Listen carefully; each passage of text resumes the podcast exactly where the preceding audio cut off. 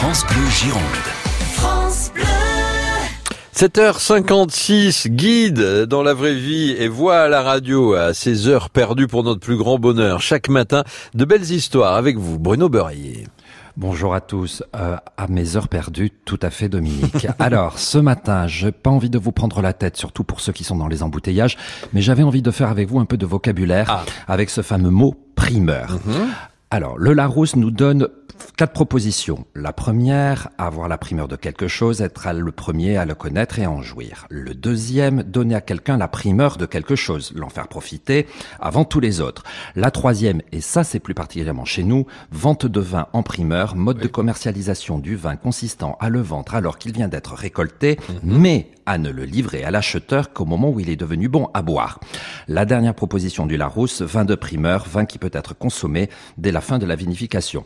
Je vous ai dégoté dans le dictionnaire critique de la langue française par l'abbé Ferraud en 1787, pardonnez-moi du peu, on dit aussi de certains vins qu'ils sont bons à boire incontinent, vous trompez pas, ça veut dire aussitôt après la vendange. Pour ma part, je préfère les laisser vieillir un peu. Ce principe est bien de chez nous, d'acheter des vins en primeur.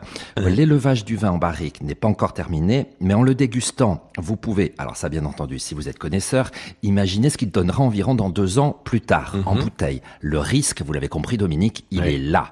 Ce principe est une idée de l'Union des Grands Crus fondée en 75 et présidée aujourd'hui par Monsieur Laborde de Château-Clinet en Pomerol.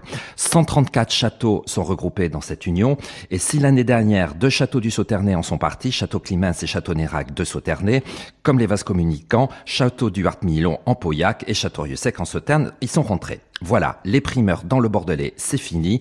On les retrouvera l'année prochaine. Mais je ne peux pas m'empêcher pour ce week-end, d'offrez-vous la primeur de découvrir 72 propriétés du Médoc à l'occasion de la 28e édition du Printemps des Châteaux en Médoc?